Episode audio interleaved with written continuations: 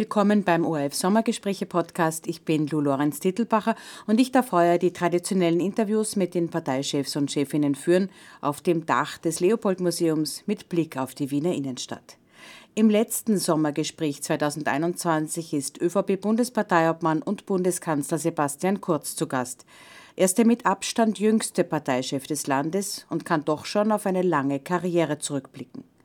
Welche Pläne und Ziele hatte er vor der Politik Verliert der so kontrollierte Politiker auch manchmal die Kontrolle? Welche Fehler hat die Regierung in der Corona-Krise gemacht und welche will sie in den kommenden Monaten vermeiden? Darüber spreche ich mit Sebastian Kurz im folgenden Interview. Herr Bundeskanzler, wir haben uns als ein Ziel dieser Sommergespräche gesetzt, dass wir mehr über die Parteichefs und Parteichefinnen hören wollen. Wenn ich da zurückblicke, dann habe ich jetzt von Werner Kogler gehört, dass er manchmal lieber ins Kaffeehaus gegangen ist, als in die Schule zu gehen. Beate Meinl-Reisinger hat gerne und gut getanzt. Äh, Herbert Kickel das habe ich nie. Hat, ja. haben Sie nicht? Herbert Kickel hat mit der Idee gespielt, zur Fremdenlegion zu gehen. Und äh, Pamela Rendi-Wagner hat uns letzte Woche erzählt, sie hat durchaus auch Verrücktes einmal im Urlaub gemacht. Was würde uns denn am meisten überraschen? Überraschen, aus Ihrer Jugendzeit zu hören? Ich weiß nicht, ob irgendwas überraschen würde, aber ich wollte weder zur Fremdenlegion gehen, noch habe ich äh, gern getanzt, ganz im Gegenteil. Ähm, aber ich habe eine extrem ähm, schöne Kindheit gehabt mit sehr liebevollen Eltern äh, und eine sehr lustige, unbeschwerte Jugend. Also ich äh, war Schüler, habe gern Tennis gespielt, bin gern ausgegangen, habe äh, ja, ein, ein, ein, tolles, unbeschwertes Leben gehabt. Und, äh, Schule geschwänzt, Lehrer geärgert, sowas mal? Ja, also ich glaube, die Lehrer würden das bestätigen und Schule geschwänzt auch. Ja, jetzt nicht in der Volksschule, aber dann irgendwann vor der Matura.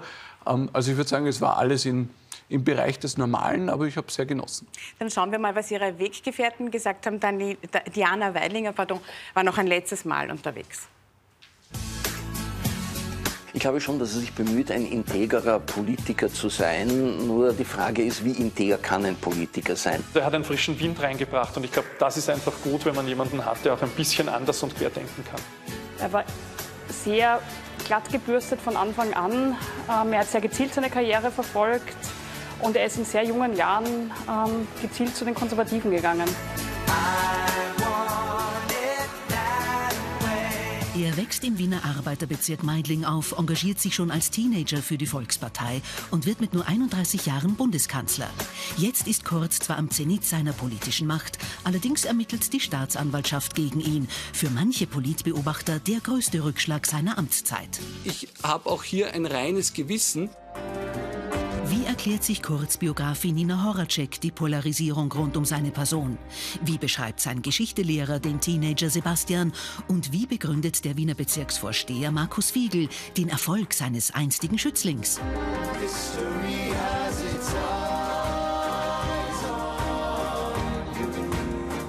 Mein Name ist Martin Neubauer und in Geschichte hat er bei mir 2004 maturiert.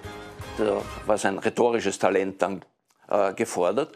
Da musste er einen, äh, sich in die Lage eines französischen Offiziers versetzen äh, und über den Frieden von Versailles aus dessen Perspektive dann referieren. Da hat er also wirklich sehr gutes, äh, eine sehr gute Performance geliefert. Positiv aufgefallen soll Kurz auch als Geschäftsführer jener Schülerfirma sein, die er gemeinsam mit Mitschülerinnen und Mitschülern in der Oberstufe gründet. Das war ein Projekt in Geografie. Das dürfte er also mit sehr großem Engagement und auch mit sehr großer Professionalität betrieben haben. Er kommt aus einer durchaus konservativen Familienumfeld. Beide Eltern, die eigentlich vom Land stammen, die Mutter, die am Bauernhof aufgewachsen ist, ähm, klassisches ÖVP-Klientel sozusagen. Meidling hat, äh, hat alles. Nicht? Es hat also die, äh, die Zuwanderer, es hat äh, die, eine bürgerliche Schicht, eine bunte Mischung quer durch. Und ich glaube, das kann durchaus auch prägend wirken. Mit 16 will Kurz der jungen ÖVP beitreten und landet bei Markus Wiegel, dem damaligen JVP-Chef der inneren Stadt, nachdem er in seinem Heimatbezirk, wie er selbst erzählt, abgewimmelt wird.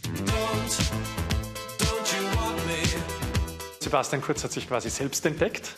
Es war einfach so, dass er sich als junger Mensch engagieren wollte. Ausgezeichnet. Danke sehr. Er war keiner von den Leuten, die einfach kommen und sagen, hoppla, hier komme ich und ich weiß schon alles, sondern er war einer von denjenigen, der gesagt hat, ja, ich schaue mir das gerne mal an. Drum, glaube ich, muss man jetzt als Junger nicht unbedingt einmal überkritisch oder ein Querulant sein. Wir treffen Journalistin Nina Horacek im U4 in Meidling, wo Kurz als JVP-Chef einige Veranstaltungen abgehalten hat. Das U4 ist die legendärste Disco von Wien. Die steht für das Wilde, das Unangepasste. Hier sind die bunten Vögel unterwegs und Sebastian Kurz war vieles, ein bunter Vogel war der nie. Schwarz macht geile Partys. Schwarz ist aber auch im Jahr 2017 Geschichte. Ich bin kein Platzhalter. Sebastian Kurz ist ein Mann, der gerne Pläne macht und sehr weitreichende Pläne. Und dass ähm, Reinhard Mitterlehner dann aufgegeben hat und zurückgetreten ist, da gab es auch einen Plan, der sehr de detailliert war, wo Kurz und seine Getreuen schon lange vorher die Demontage geplant haben und die Machtübernahme. Der damalige Außenminister wird Parteichef, färbt die Bewegung Türkis und sorgt für den ersten Wahlerfolg seit Wolfgang Schüssel. Ich glaube. Man hat ja gesehen, wie die Situation der ÖVP äh, in Wirklichkeit war. Das heißt, es war irgendwie auch äh, relativ logisch, dass man da irgendwas äh, anderes äh, gesucht hat. Und ich glaube, dass das sehr gut war und dass das schon ein, anderes, ein anderer Stil ist und eine andere Zusammengehörigkeit auch. Was seine Schulkarriere betrifft, er hat ganz genau gewusst, was er will. Er hat ganz genau äh, auf etwa auf ein Ziel hingearbeitet.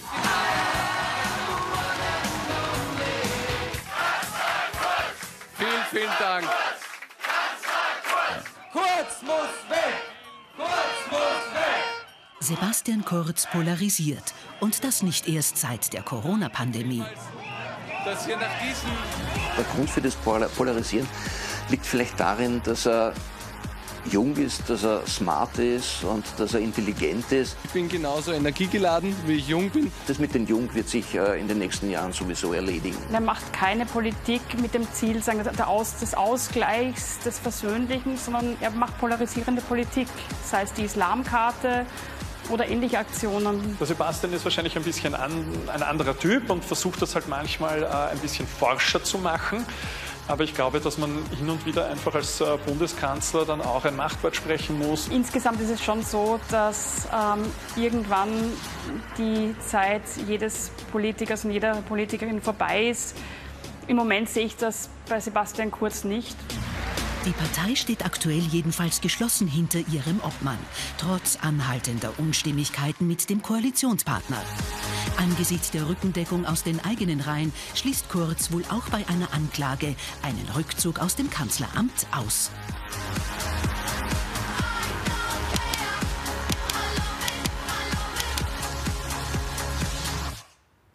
Herr Bundeskanzler, Sie waren in einem Alter, in dem andere noch rebellisch waren, sich ausprobiert haben, schon Staatssekretär mit 24 Jahren. Hat Ihnen diese Zeit, in der man auch Fehler machen kann, in der man wild sein kann und unernst, nie gefehlt? Also zunächst einmal äh, bin ich Gott sei Dank äh, von meinen Eltern extrem liberal erzogen worden. Das heißt, ich habe, glaube ich, relativ jung schon äh, sehr viel machen dürfen, was andere wahrscheinlich erst ein paar Jahre später gemacht haben. Was denn? Naja, ich bin extrem viel ausgegangen. Ich habe äh, ein, ein großartiges, unbeschwertes äh, Jugendleben gehabt, war dann beim Bundesheer, habe dann studiert. Also insofern, ähm, ich habe nicht das Gefühl, dass, dass ich irgendetwas da groß verpasst habe. Was stimmt, ist, dass ich sehr früh natürlich auch äh, Verantwortung übernehmen durfte. Und äh, das ist einerseits eine Herausforderung und andererseits bin ich dankbar für all das, was ich gelernt habe. Ich tue mir nur manchmal ein bisschen schwer mit so dieser Einordnung, als würden jetzt alle 25-Jährigen den ganzen Tag äh, schlafen bis zum Mittag und äh, dann überlegen, wo sie äh, den nächsten Abend verbringen. Also die Masse der Menschen, die ich kenne mit 25, ähm, die ist vielleicht nicht Staatssekretär, aber viele haben da schon Kinder, viele ähm, gründen gerade ihr eigenes Unternehmen, viele haben einen anstrengenden Job. Ähm, ich habe jetzt in der Corona-Pandemie extrem viele Menschen im ähm, medizinischen Bereich, im Pflegebereich kennengelernt. Da sind manche ganz jung und äh, sind dafür zuständig, dass manche überleben und nicht sterben. Also ich würde sagen, äh, es ist nichts Ungewöhnliches, dass man in jedem Alter es lustig haben kann, ein tolles Privatleben haben kann und trotzdem eine Verantwortung übernehmen kann, sei es in der Familie oder im Beruf. Jetzt werden Sie äh, mit 35 in diesem Winter, Ende des Jahres, Vater zum ersten Mal. Das ist eine wirkliche Verantwortung. Sie, ja. Das ist, kann ich bestätigen. Ähm, Sie haben bereits gesagt, dass Sie nicht in Karenz gehen werden. Werden Sie sich ein Papa-Monat nehmen, wie zum Beispiel Vizekanzler Strache vor zwei Jahren? Ja, nein, ich werde das nicht machen, leider sage ich dazu. Ich glaube, dass das eine tolle äh, Erfahrung ist. Äh, ich würde das auch gern machen, ähm, aber ich glaube einfach, es ist mit, mit der Aufgabe des Bundeskanzlers nicht, nicht wirklich vereinbar. Ja, ich äh, bin jetzt seit vielen Jahren in der Spitzenpolitik. Ich glaube, es ist als Minister, als Staatssekretär vieles Gott sei Dank machbar als äh, Regierungschef gibt es einfach gewisse Verpflichtungen, die man nicht verschieben und nicht vertagen kann. Und darum werde ich natürlich probieren, mich einige Zeit auch herauszunehmen. Sicherlich äh, am Anfang äh, alles tun, um meine Freundin bestmöglich zu unterstützen und auch das selber irgendwie genießen zu können. Ähm, freue mich auch auf ein erstes Weihnachtsfest mit Baby und äh, also ich habe eine Riesenfreude, äh, dass, dass, äh, ja, dass ich Vater werden darf. Aber ich habe mich für mich entschieden, äh, dass ich gleichzeitig alles versuchen werde, einfach meiner Aufgabe trotzdem genauso gut nachzukommen wie jetzt. Aber heißt das, dass wenn Sie eine Frau werden, Bundeskanzlerin also, dass Sie sich entscheiden müssten, ob Sie Mutter sind oder Bundeskanzlerin, müssten Sie das Amt dann aufgeben? Nein, ich müsste das Amt nicht aufgeben, selbstverständlich nicht. Es gibt äh, Frauen, die Regierungschefinnen sind und, Beispiel. und, und, und äh, auch Mutter geworden sind. Ähm, ich glaube, ja, so ehrlich würde ich als Mann sein, dass ich glaube, dass äh, ja, sowohl die Schwangerschaft als auch äh, die Geburt und insbesondere die ersten Wochen sicher für die Frau ganz eine andere Belastung sind als für den Mann. Aber ähm, es gibt sehr viele Frauen, nicht nur in der Politik, die sehr schnell wieder einsteigen oder wieder einsteigen äh, müssen. Meine Mutter hat damals nach einem Jahr äh, wieder zu arbeiten begonnen. Es gibt Frauen, die Auch in steigen, ihrem Kabinett natürlich nach, nach ein, zwei Wochen. Wochen wieder ein. Ja, es gibt äh, ähm, Ministerinnen, vor denen habe ich den größten Respekt, die jetzt in der Amtszeit äh, Mutter geworden sind. Elli Köstinger, Alma Sadic, jetzt zuletzt Susanne Raab. Das ist unglaublich, wieder. wie die das meistert. Ja, die ist gerade einmal vor kurzem Mutter geworden, hat das toll mit ihrem Mann aufgestellt, hat alles sozusagen so vorbereitet, dass sie wieder voll einsteigen kann. Also davor habe ich große Hochachtung. Okay. Und Sie werden im Amt bleiben? Und ich werde äh, selbstverständlich mich überall bemühen, meinen Beitrag zu leisten. Bin aber auch froh, dass wir gut eingebettet sind. Äh, meine Eltern, die Eltern meiner Freundin freuen sich alle auf das erste Enkelkind. Also es ist viel Unterstützung da und insofern glaube ich, werden wir das genauso wie viele andere österreichische Familien auch meistern. Kommen wir zur Politik. Die sehr frühen 2000er Jahre, die haben sehr viele junge Menschen in Österreich stark politisiert. Das war die Zeit von Schwarz-Blau 1, das war die Zeit der Donnerstagsdemonstrationen. Sie sind 2003 der jungen ÖVP beigetreten, also etwa auch in dieser Zeit. Was hat denn Sie politisiert? Gab es für Sie auch so etwas wie ein politisches Erweckungserlebnis? Ehrlich gesagt, ich glaube, es wird furchtbar gut ankommen, wenn ich jetzt sage, dieses Erlebnis und daher bin ich in die, in die Politik gegangen. Es wäre nur nicht ehrlich. Ja? Also die Wahrheit ist bei mir, ich habe damals ein, ein, ein, großartig unbeschwertes Leben gehabt. Ich war Schüler, habe mir relativ leicht getan in der Schule, habe viel Tennis gespielt, habe einen tollen Freundeskreis gehabt, den ich Gott sei Dank nach wie vor äh, noch genauso habe wie damals. Und äh, ich habe relativ früh dann mich für Politik interessiert. Ich wollte nicht gleich Mitglied werden, ich wollte schon gar keine Funktion, aber ich habe ganz gern irgendwie damals genossen, mir das anzuschauen und aus dem Ansehen wurde dann ein, ein, ein gewisses regionales Engagement und die Idee, irgendwie mitzuhelfen, mitzugestalten, ähm, einen positiven Beitrag äh, zu leisten, ähm, wie das Leben in, ja, damals war es sozusagen in Wien, in, in, in, auf regionaler Ebene funktioniert. Das hat mir Freude gemacht und dann hat eins das andere ergeben. Also es gab damals keinen großen Plan, sondern ich wollte eigentlich immer was Anständiges machen und nicht Politiker werden. Was Anständiges? Äh, naja, an, an, irgendwie an, sozusagen, hätte mir vieles vorstellen können und äh, habe immer das Ziel gehabt, mich ehrenamtlich politisch zu engagieren. Das habe ich auch lang nebenbei gemacht. Und äh, ja, dann bin ich mit 24 sehr überraschend Staatssekretär äh, geworden und seither ähm, in der Spitzenpolitik. Ich möchte kurz Bezug nehmen auf das, was Markus Fegel, der Bezirksvorsteher der Inneren Stadt, gesagt hat. Das ist der Mann, von dem wir eigentlich geglaubt haben, er habe Sie entdeckt. Nun sagt er, Sie haben sich selbst entdeckt. ja, das ist sehr entdeckt. Bescheiden. Das ist sehr ähm, bescheiden Wo von hätte ihm. es denn so. hingehen sollen eigentlich? Weil Sie haben gesagt, was Anständiges gemacht. Das heißt, als Sie beigetreten sind, als Sie die ersten Schritte gemacht haben, war Politik als Beruf noch keine Option? Nein, das war für mich nie eine Option. Der, äh, Alfred Gusenbauer hat einmal, glaube ich, gesagt, er wollte das in der Sandkiste schon werden. Also bei mir war es das Gegenteil. Ich, ich wollte nie Spitzenpolitiker werden, ganz im Gegenteil. Äh, aber ich wollte immer mich nebenbei ehrenamtlich engagieren. Also ich, ich halte grundsätzlich viel von Ehrenamt. Es gibt äh, Gott sei Dank Millionen Österreicher, die sich engagieren bei Blaulichtorganisationen, in diversen Vereinen, einfach damit unser Zusammenleben gut läuft. Und die Politik ist eine von vielen Facetten, wo man sich engagieren kann. Das hat mir Freude gemacht. Das wollte ich auch schon sehr früh tun, das stimmt. Aber ich habe äh, ehrlich gesagt nie angestrebt, Staatssekretär zu werden. Und ja, äh, wie ich das dann war und gemerkt habe, sozusagen neben all den Schattenseiten, die die Politik hat, gibt es auch sehr viele schöne Seiten, dass man mit Menschen arbeiten darf, dass man einen Beitrag leisten kann, dass man auch gestalterisch tätig sein kann, hat mir das mehr und mehr Freude gemacht und ja, darum bin ich da nach wie vor. Jetzt sind Sie Bundeskanzler, stehen vor vielen Herausforderungen. Über all diese Herausforderungen wollen wir natürlich jetzt sprechen. Ich darf Sie bitten, mit mir reinzukommen. Äh, erstes Thema. Ähm wir kämpfen seit mehr als eineinhalb Jahren gegen eine unsichtbare Gefahr. Wir sind in einer Pandemie. Der Salzburger Landeshauptmann Haslauer aus Ihrer Partei hat bei der Öffnung der Salzburger Festspiele im Sommer eine sehr spannende Frage gestellt. Er hat äh, gesagt, sind wir durch die Krise aufmerksamer, rücksichtsvoller und anständiger geworden oder das Gegenteil? Und das Spannende ist, er hat gesagt, er habe keine Antwort darauf. Haben Sie eine? Naja, auf alle Fragen auf einmal nicht. Ich teile auch nicht äh, die Einschätzung all jener, die sagen, jetzt durch die Pandemie ist alles anders geworden.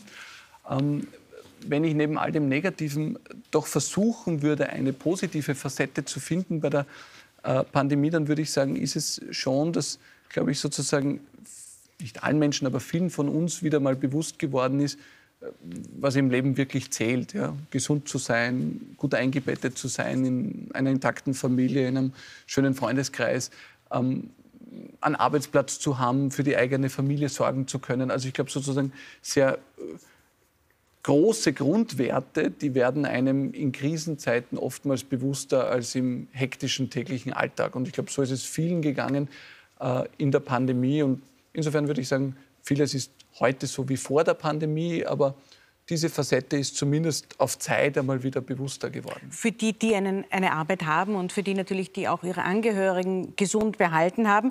Sie haben im Verlauf der Pandemie äh, relativ häufig Prognosen gegeben, die dann doch sehr optimistisch waren. Sie haben vor einem Jahr vom Licht am Ende des Tunnels gesprochen, im Februar von der Rückkehr zur Normalität noch vor dem Sommer. Und am 17. Juni haben Sie gesagt... Aber darf ich Sie da ganz kurz unterbrechen, ja. weil ähm, ich glaube, das ist ja Gott sei Dank genauso eingetreten. Also ich habe vom Licht am Ende des Tunnels gesprochen mit der Impfung und es sind noch immer einige nicht geimpft, das stimmt, aber 70 Prozent der Erwachsenen in unserem Land äh, der Impfbahn sind geimpft und somit ja. geschützt. Eins das heißt, nach dem anderen, Herr Bundeskanzler. Ja, ja, aber, Wir kommen aber nur, gleich zum Aber sozusagen, ich, ich, ich, möchte einen Gedanken nur kurz ausführen, weil ich sozusagen oft das Gefühl habe, dass manche nach wie vor so unglücklich sind mit der Situation. Und ich glaube, äh, als jemand, der jetzt auch als Außenminister viel gesehen hat, ja, wir haben gerade eine Jahrhundertpandemie hinter uns, die nach wie vor uns natürlich beschäftigt. Aber Sie für, haben sie eben nicht hinter uns. Die für Ungeimpfte auch nicht vorbei ist. Aber schauen Sie sich einmal um. Unsere Wirtschaft wächst mit 4 Prozent. Wir sind bei der Arbeitslosigkeit fast wieder am Vorkrisenniveau. Ja. Und das Leben, wenn ich da durch die Stadt gehe, und ich war viel in Österreich unterwegs die letzten Wochen, die Menschen treffen sich, Feste finden statt, das soziale Leben ist zurück. Also ja, wir haben es mit Aber einer nicht riesen... Nur. Aber wir haben es mit einer riesen Herausforderung zu tun, aber ich bin schon gerne jemand, der das Glas drei Viertel voll sieht. Und insofern würde ich sagen, die Impfung, die ist der Weg zurück zur Normalität und dass sie so schnell da ist, das ist etwas, über das sollten wir uns jeden Tag zumindest einmal freuen und dann können wir wieder über alle Probleme reden. Wir, wir, reden gleich über die Impfung. Ich möchte trotzdem noch zu dem Punkt kommen, von dem ich vorher abgegangen bin, äh, nämlich zu Ihrer Aussage vom 17. Juni, wo Sie gesagt haben, für jeden Einzelnen, der geimpft ist, endet die Pandemie. Für die, die geimpft sind, ist die Sache erledigt. Jetzt haben Sie gerade gesagt, es ist nicht so, und das nehmen wir ja auch alle wahr, man kann sich natürlich immer noch anstecken, auch wenn man geimpft ist, wenn man Pech hat. Und wenn man zum Beispiel unter zwölfjährige Kinder hat, dann ist die Pandemie auch nicht vorbei. Äh, die Frage ist, haben Sie zu früh Entwarnung gegeben? Schauen Sie, Sie haben vielleicht einen anderen Zugang da als ich, aber ich äh, sehe das schon so, dass für Geimpfte die Pandemie überstanden ist. Sie haben vollkommen recht. Es gibt noch immer das Risiko, dass man trotz Impfung sich ansteckt, dass man vielleicht sogar äh, schwer erkrankt. Nur die Chance, schwer zu erkranken, wenn man geimpft ist, ist ungefähr 50 Mal kleiner.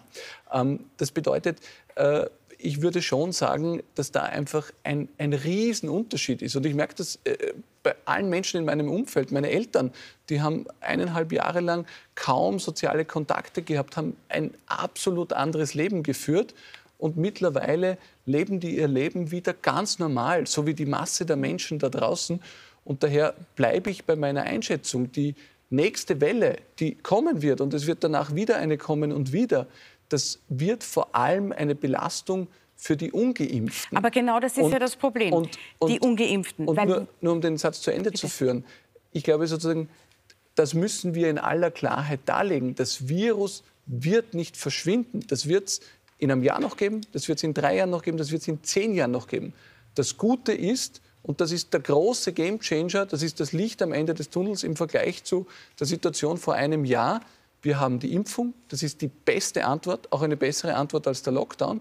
Und damit müssen wir jetzt arbeiten. Sie wird aber von zu wenigen Menschen angenommen. Von einer Herdenimmunität, die wir bräuchten, um das Virus eben wirklich los zu sein, sind wir weit entfernt. Österreich einige Monate doch sehr, sehr weit vorn bei der Impfung, liegt im Moment EU-weit auf Platz 16. Portugal, Malta, Spanien, Dänemark ganz an der Spitze.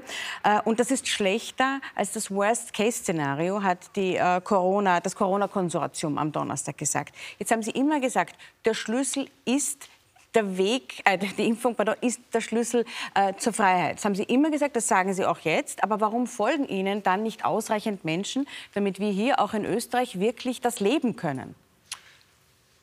Ich muss auf verschiedene Facetten Ihrer Frage eingehen. Erstens, ich glaube nicht daran, dass ab einem gewissen Prozentsatz Geimpfter das Virus verschwindet. Ja, es gibt keine Studie, die das derzeit belegt, sondern ganz im Gegenteil. Ich glaube, was zutrifft, ist, je mehr Menschen geimpft sind, desto besser. Wer geimpft ist, ist geschützt und wer nicht geimpft ist, ist nicht geschützt. Das heißt, wenn Sie zu den Nicht-Geimpften gehören, äh, dann ist für Sie der Unterschied nicht so groß, ob jetzt 60, 65 oder 70 Prozent der Menschen geimpft sind wenn Sie nicht geimpft sind, werden Sie sich irgendwann anstecken. Und das möchte ich auch in aller Deutlichkeit noch einmal aussprechen, weil ich glaube, das ist vielen nicht bewusst. Wer sich nicht impfen lässt, der wird sich früher oder später anstecken. Das kann kein Staat der Welt verhindern, das kann keine Maßnahme der Welt verhindern. Und das führt leider Gottes bei zu vielen Menschen zu einem schweren Verlauf, zu Hospitalisierung, zu einem Aufenthalt auf der Intensivstation, zu künstlichem Koma und in einigen Fällen auch zum Tod. Es gibt und aber eine Gruppe, lassen Sie mich bitte nur über diese eine Gruppe sprechen, die nicht geimpft werden kann. Das mhm. sind eben die unter Zwölfjährigen. Jetzt hat heute im Osten Österreichs die Schule begonnen äh, mit einer Neuinfektionszahl von 1475. Ich habe heute extra noch einmal nachgeschaut. Vor genau einem Jahr zu Schulbeginn waren es 290. Das heißt, es sind jetzt fünfmal so viele.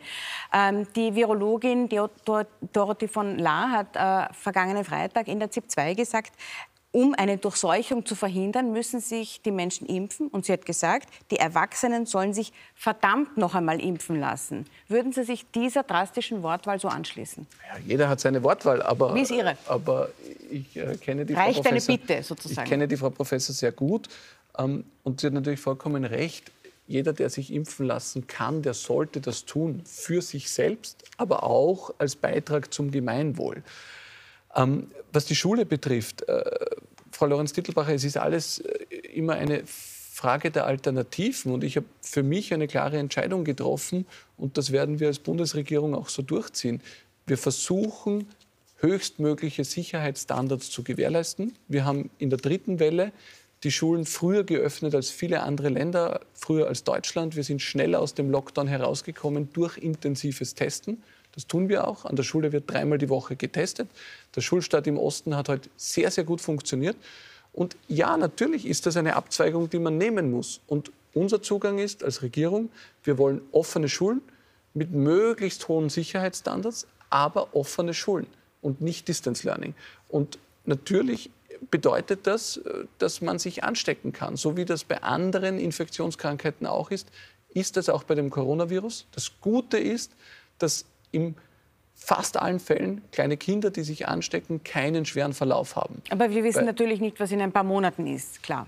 Weil wir das Virus nicht so gut kennen. Naja, in Jahren. mittlerweile kennen wir das Virus sehr genau. Ich lasse mir täglich ähm, nicht nur Ansteckungszahlen vorlegen, weil darum geht es eigentlich längst nicht mehr so, sondern ganz genau die Zahlen der Hospitalisierten, der intensivmedizinisch Behandelten, der Altersgruppenverteilung. Und da ist schon sehr klar, je älter man ist, desto gefährlicher. Es gibt einige andere Faktoren, Vorerkrankungen, Übergewicht, die einen negativen Einfluss haben können. Wir haben Gott sei Dank ganz, ganz wenige ähm, äh, schwere Verläufe bei Kindern. Gott sei Dank, sage ich dazu. Aber Sie brauchen Aber, natürlich äh, auch die Solidarität der Ungeimpften, wenn Sie die Umf äh, Impfrate erhöhen wollen. Wie wollen Sie das tun? Zum Beispiel durch Anreize, durch Geld, durch äh, eine Impflotterie, durch Impfprämien. Wie können Sie sich das vorstellen?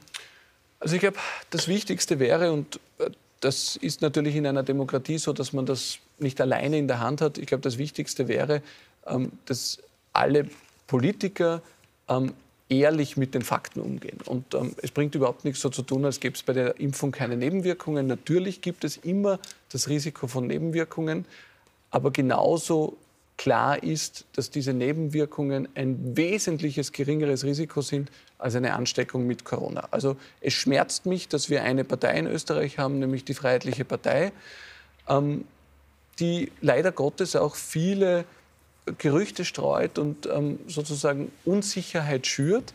Und äh, ich würde den Menschen, die sich nicht impfen lassen, überhaupt keinen Vorwurf machen, weil ich habe viele im Sommer getroffen, die haben einfach ehrlich Angst. Ich ein, ein, ein Aber wie können Sie diese Angst nehmen? Wie können Sie dafür sorgen, dass sich mehr Menschen impfen lassen? Ehrliche Antwort, wir werden es nicht schaffen, allen Menschen diese Ängste zu nehmen. Aber ich glaube, jeder kann einen Beitrag leisten. Ich versuche das, ich glaube, Sie können das als Journalistin tun und jeder Einzelne kann das in seinem privaten Umfeld machen. Ich glaube, es bringt überhaupt nichts, da am hohen Ross zu sitzen und auf Menschen herabzuschauen, die sich fürchten, sondern Aufklärungsarbeit leisten und versuchen, einfach all das, was an Gerüchten da ist. Letztens hat mir ein gescheites Tiroler Mädel hat mir gesagt, sie will sich nicht impfen lassen. Die nimmt die Pandemie total ernst, aber sie hat gesagt, sie will sich nicht impfen lassen, weil sie will noch Kinder kriegen. Ja, das ist einfach, das wurde verbreitet, von wem auch immer, rennt in den sozialen Netzwerken wie ein Lauffeuer. Es ist unrichtig. Wir haben, wir haben noch viele Themen, Herr Bundeskanzler. Ja, sie haben mich gefragt. und, natürlich. Und darum glaube ich sozusagen. Aber die Frage ist zum Beispiel, äh,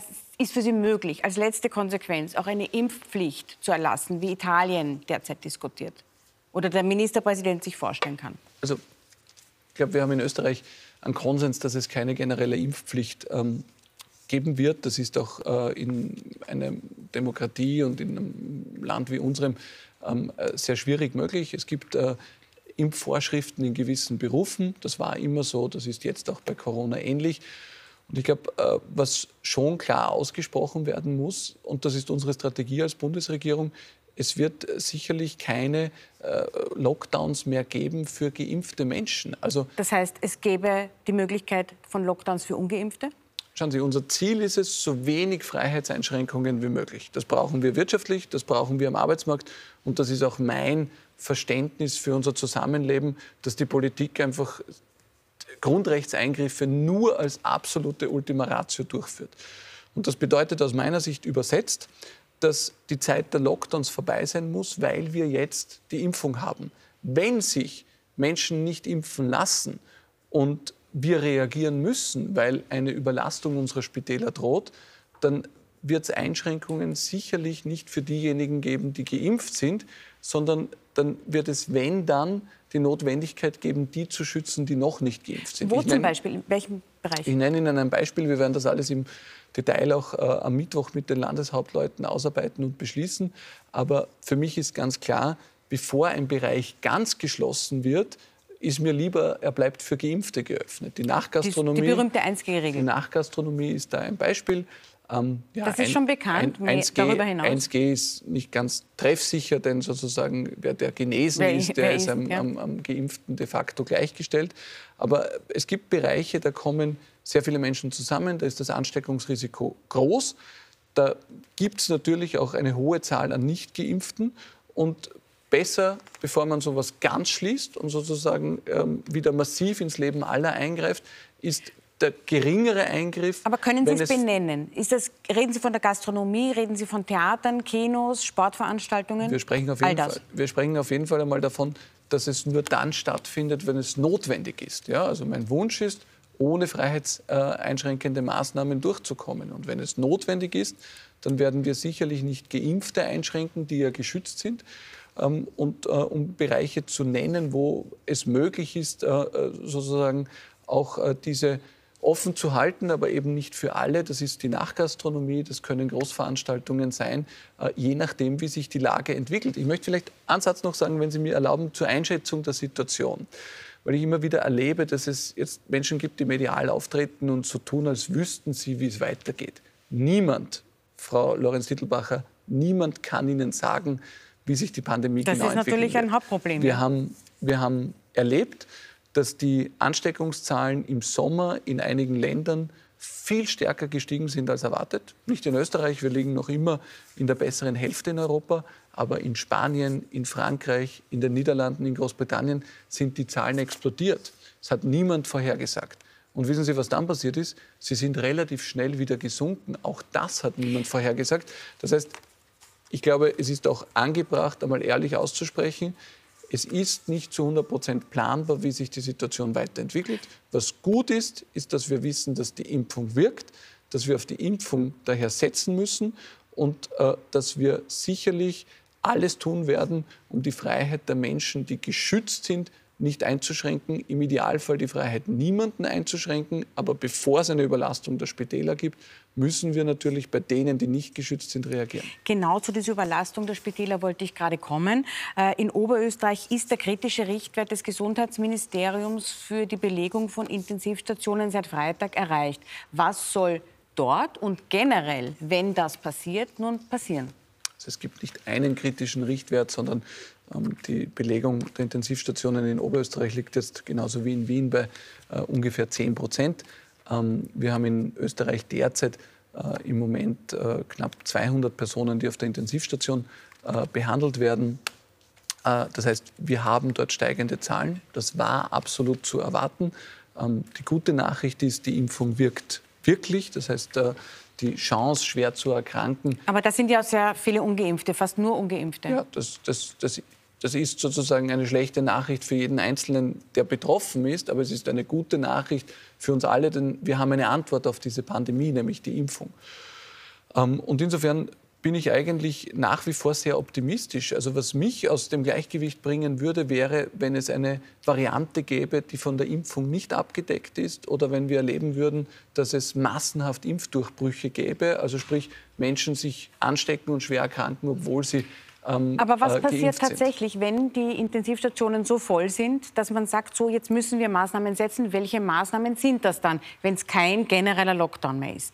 Das habe ich gerade versucht äh, zu beschreiben. Das erste ist einmal. Aber die Nachtgastronomie und Gastronomie an sich nur für Geimpfte zu öffnen, das wird ja nicht reichen.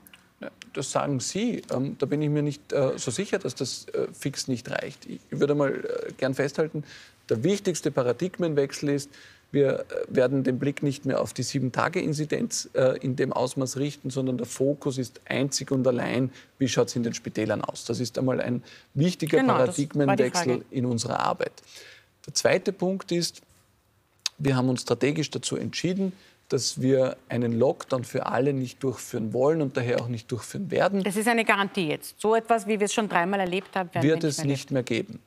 Und der dritte Punkt ist, wenn es zu einer Überlastung kommt, und an dem Punkt sind wir noch nicht, äh, dann muss natürlich darauf reagiert werden und dann werden wir darauf setzen, dass wir versuchen, in Bereichen, wo sehr viele Menschen sind, die ungeimpft sind und gleichzeitig ein hohes Infektionsgeschehen stattfindet, dass wir da aktiv werden Und das können Sie drehen und wenden, wie Sie wollen. Das ist die Nachtgastronomie zum Beispiel, das sind Großveranstaltungen. Und daher wäre das auch ein Bereich, wo wir aktiv werden.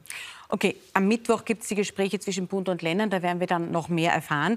Die zweite große Bedrohung äh, derzeit ist äh, neben der Pandemie der Klimawandel. Da habe ich eine ganz interessante Eurobarometer-Erhebung der Europäischen Kommission gefunden in der Vorbereitung. Aus der geht nämlich hervor, dass 48 Prozent der Österreicherinnen und Österreicher der Meinung sind, sie sind persönlich für den Klimawandel mitverantwortlich. Das ist schon eine sehr hohe Zahl, die Hälfte also. Zu welcher Hälfte gehören Sie? Haben Sie auch den Eindruck, Sie sind mitverantwortlich für den Klimawandel?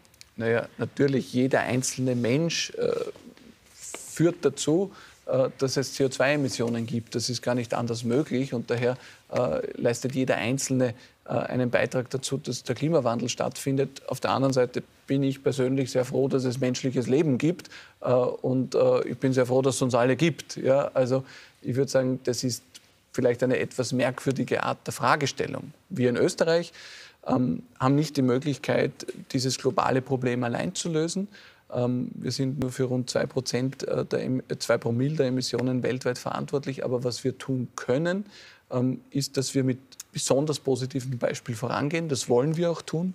Es gibt Gott sei Dank einige Bereiche, wo wir äh, da auch schon im Spitzenfeld liegen. Innerhalb, Und in vielen äh, anderen nicht, muss man sagen? Innerhalb der Europäischen Union. Wir sind bei erneuerbaren Energien ganz vorn dabei. Also Strom aus erneuerbarer Energie sind wir bei 70 Prozent, werden bis 2030 äh, uns auf 100 Prozent steigern.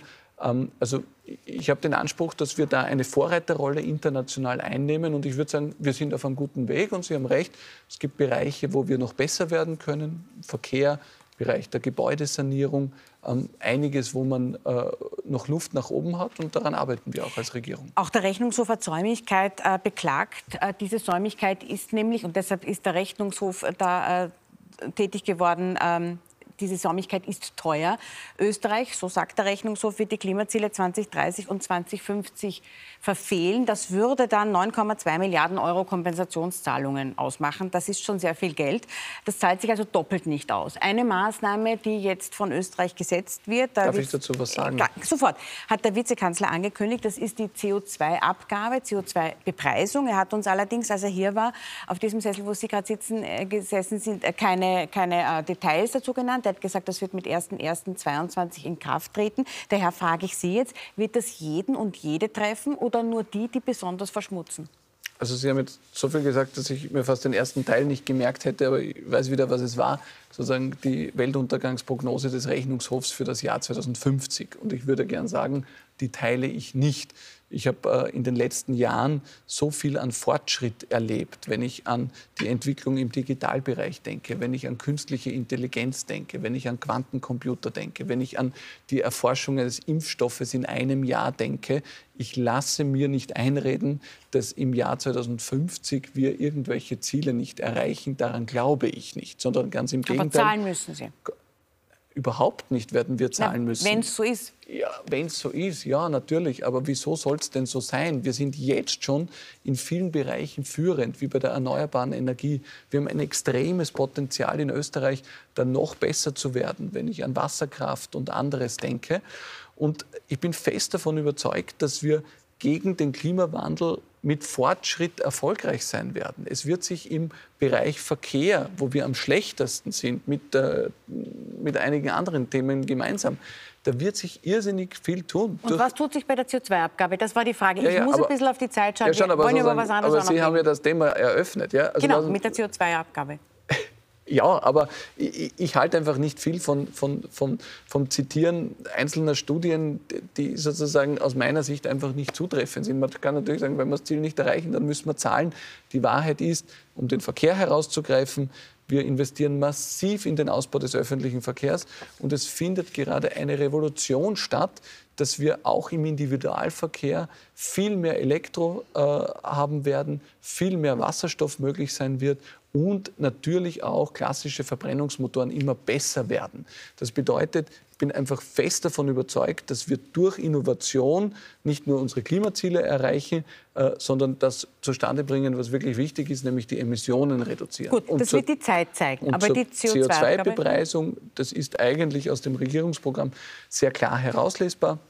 Wir arbeiten an einer ökosozialen Steuerreform und da wird natürlich ein äh, gewisser Teil sein, dass es Ökologisierungsaspekte gibt. Das ist wichtig und notwendig. Und wir werden gleichzeitig die Steuerlast in Summe massiv senken. Das ist auch ein Versprechen, das ich abgeben möchte. Denn neben dem Klimawandel und neben der Pandemie gibt es auch die Herausforderung der Inflation. Das Leben wird gerade teurer.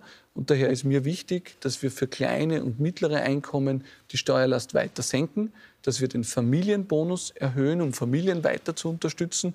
Und wir werden bei den Pensionen nicht nur die Inflation abgelten, sondern bei kleinen Pensionen auch noch darüber hinausgehen. Das ist ganz entscheidend, weil äh, ja, der Klimawandel ist wichtig, die Pandemie ist wichtig, aber es ist auch wichtig, dass arbeitende Familien in unserem Land oder Pensionisten, die ihr Leben lang gearbeitet haben, auch ordentlich davon leben können. Okay, Und daher wird das bei der ökosozialen Steuerreform auch im Fokus stehen. Sie sagen also, Steuerzahlerinnen und Steuerzahler bekommen mehr Geld, werden künftig mehr Geld haben. Gleichzeitig. Wenn sie arbeiten gehen oder ihr Leben lang gearbeitet haben. Gleichzeitig werden die Staatsschulden aber auf einen Rekordwert steigen von 88 bis 90 Prozent, je nachdem, ob man die Berechnungen des Fiskalrats hernimmt oder des Finanzministeriums. Jetzt kostet der Klimaschutz, jetzt kostet natürlich Corona und wir wissen, wie Sie vorher selbst gesagt haben, nicht wie viel. Auch die Pflege wird immer größer zur Herausforderung. Wenn Sie jetzt sagen, den Menschen bleibt am Ende mehr Geld frage ich Sie, äh, woher kommt dieses Geld? Ja.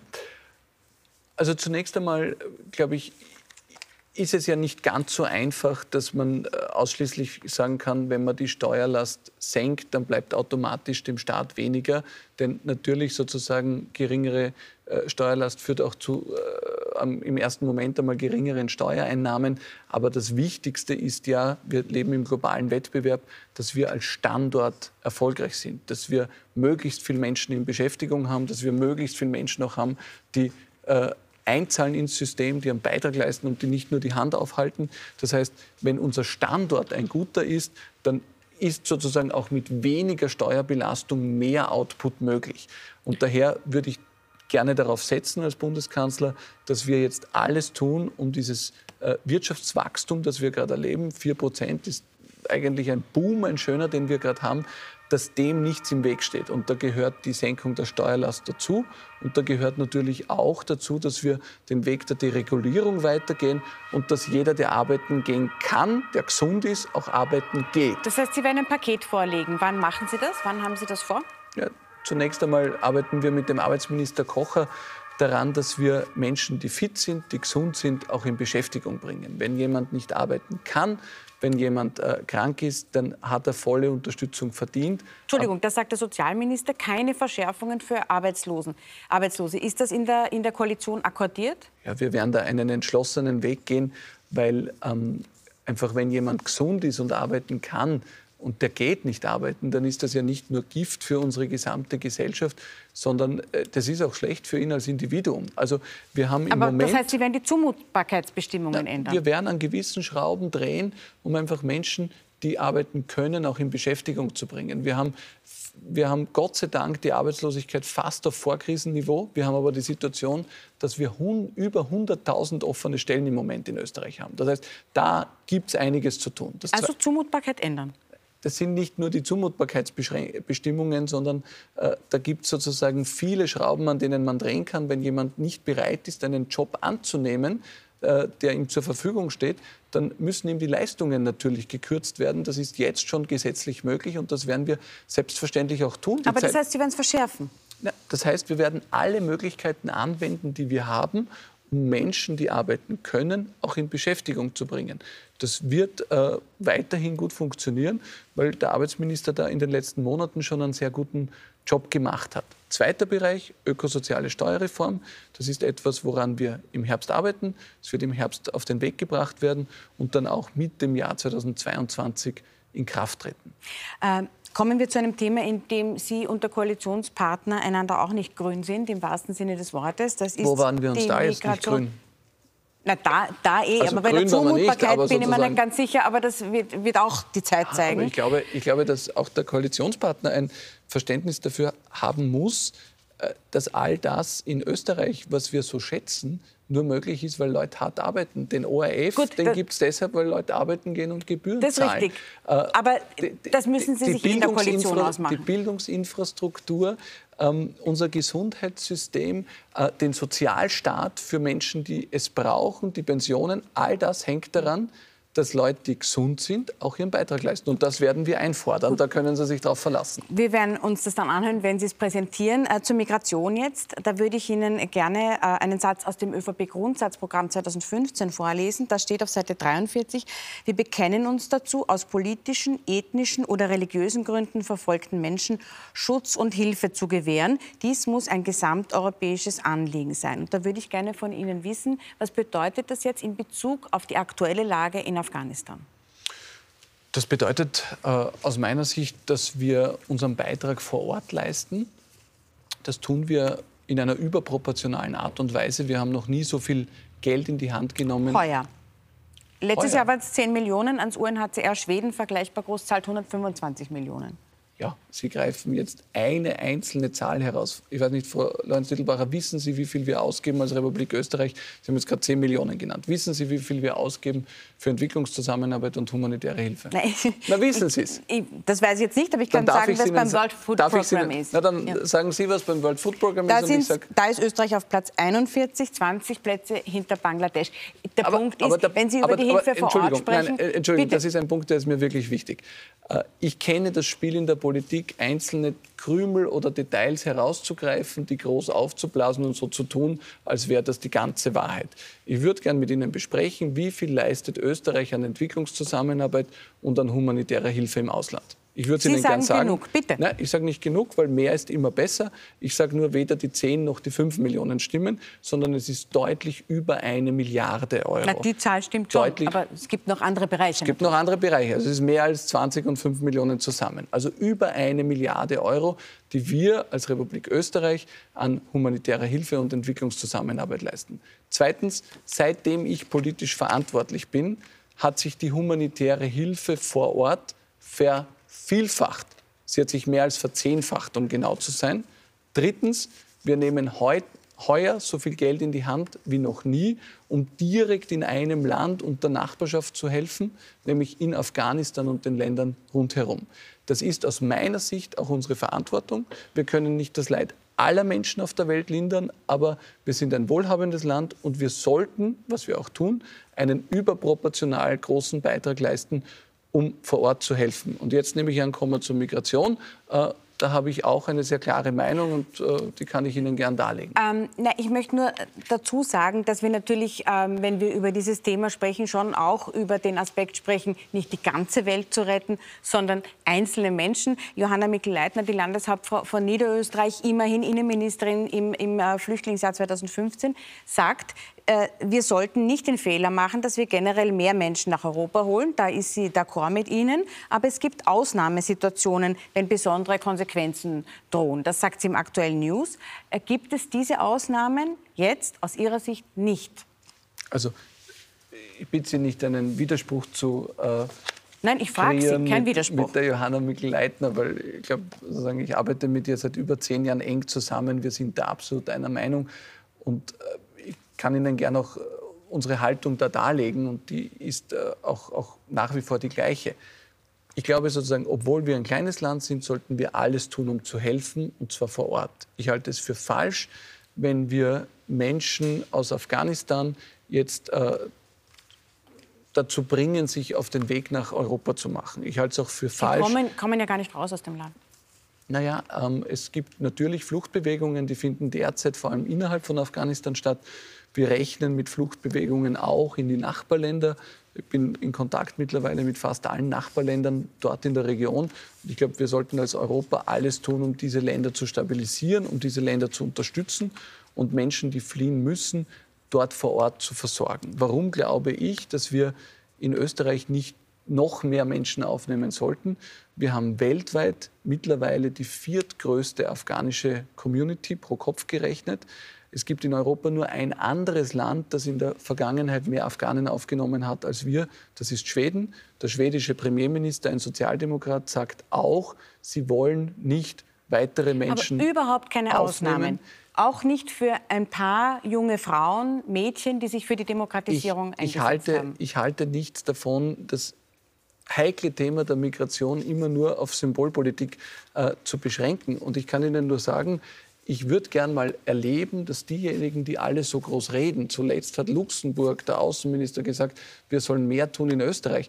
Wenn die mal auf unser Level kommen würden, dann müssten sie sechsmal so viele Menschen aufnehmen, wie sie bisher aufgenommen haben. Das sollen sie aber machen, bevor sie aber anderen... wir reden gar nicht über den Herrn Asselborn. Wir, wir reden nur Ja, über das, das dass ist ja- man sagen das ist ja- kann, Sie sagen Symbol, aber es ist Aber ja schauen auch Sie, aber Symbolpolitik das- zu sagen, es darf niemand kommen. Das ist ja immer das Problem. Wir reden immer über irgendwas und schauen nicht auf die Details. Bitte, Frau Lorenz-Titelbacher, wir haben in Österreich mehr Menschen aufgenommen seit 2015 als fast alle anderen Länder dieser Welt.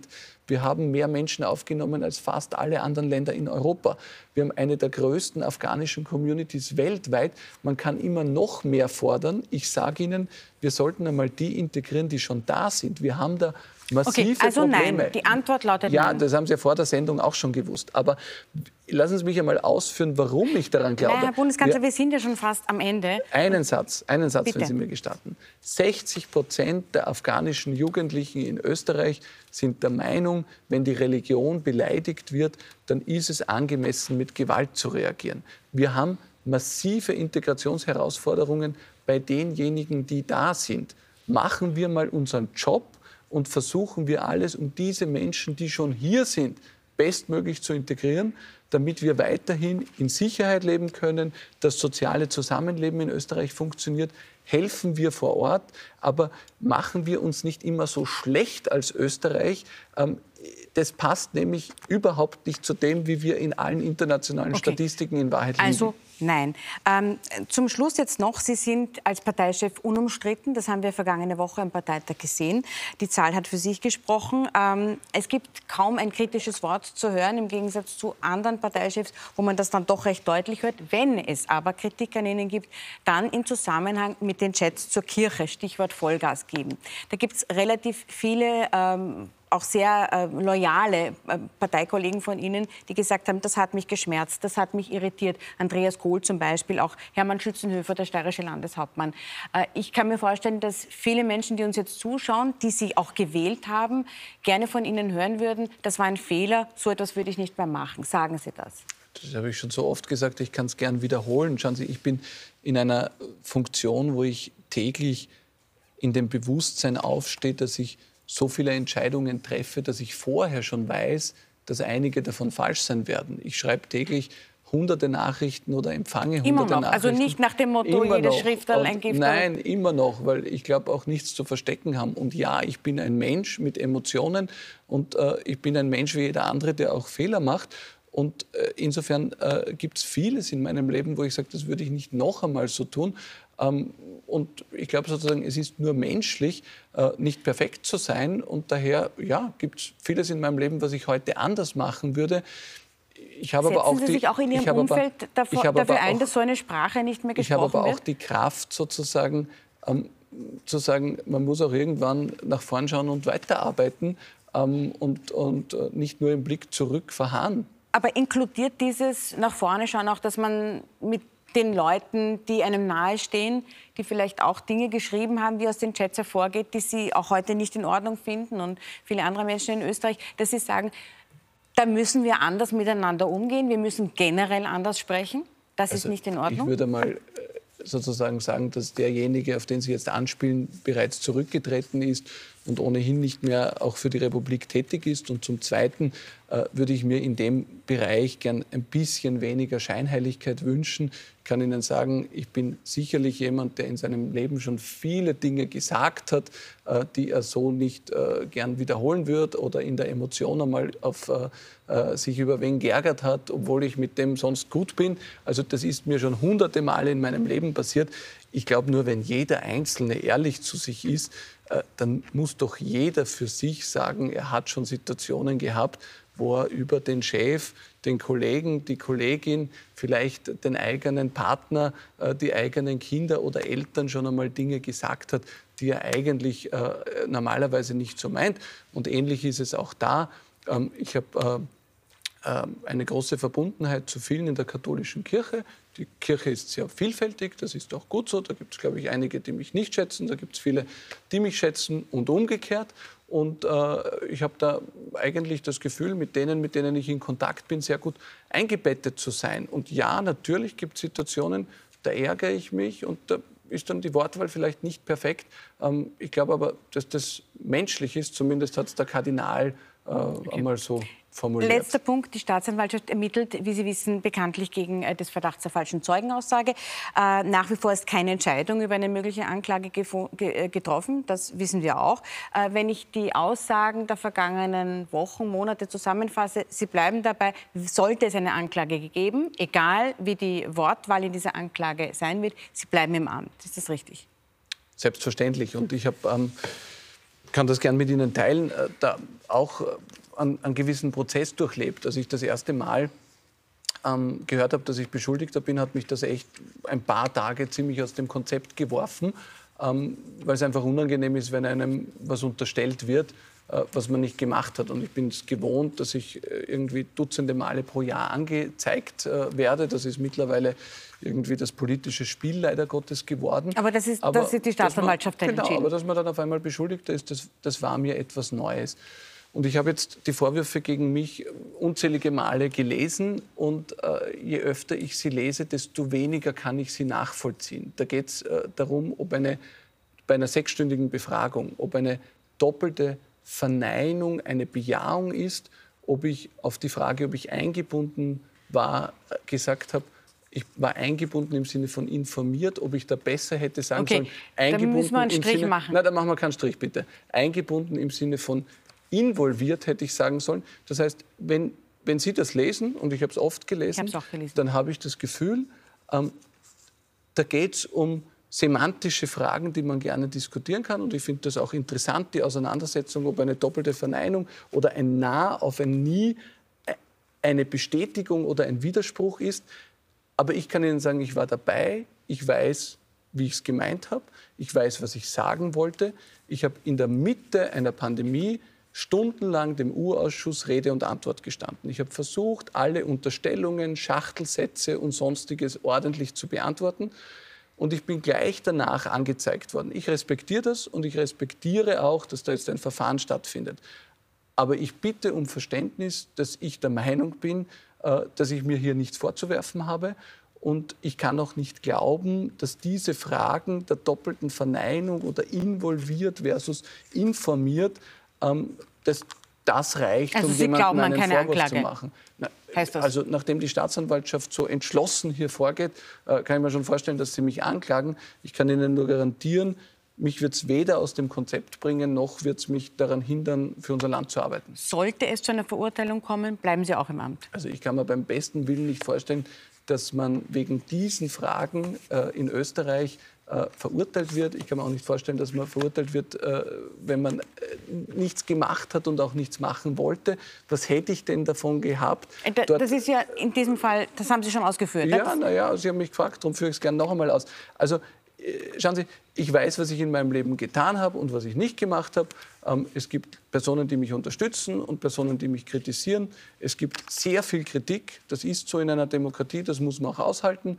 Ähm, ich halte auch dieses Verfahren aus aber ich bitte Sie um Verständnis, ähm, dass ich es so einordne, wie ich das gerade beschrieben habe. Ich respektiere es, aber ich lasse mich davon jetzt auch nicht sonderlich beeinträchtigen. Ich höre schon die Glocken von welch immer Kirche. Das bedeutet, wir sind sehr, sehr im Überzug. Trotzdem möchte ich gerne mit Ihnen, wie mit allen anderen auch, ganz, ganz kurz, wirklich Miniatur auf äh, die Ziele, auf die Perspektive der kommenden Monate schauen. Sie haben jetzt eine Regierung mit den Grünen. Sie haben bereits regiert mit der FPÖ, auch mit der SPÖ. Es gibt immer wieder Spekulationen darüber, mit wem es besser geht, mit wem weniger gut.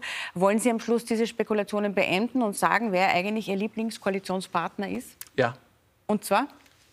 Die Spekulationen kommen nicht äh, von mir, äh, sondern ich war immer sehr klar in meinen Aussagen. Jede Koalition hat ihre Vorteile. Wir sind derzeit in einer Koalition mit den Grünen, die funktioniert gut.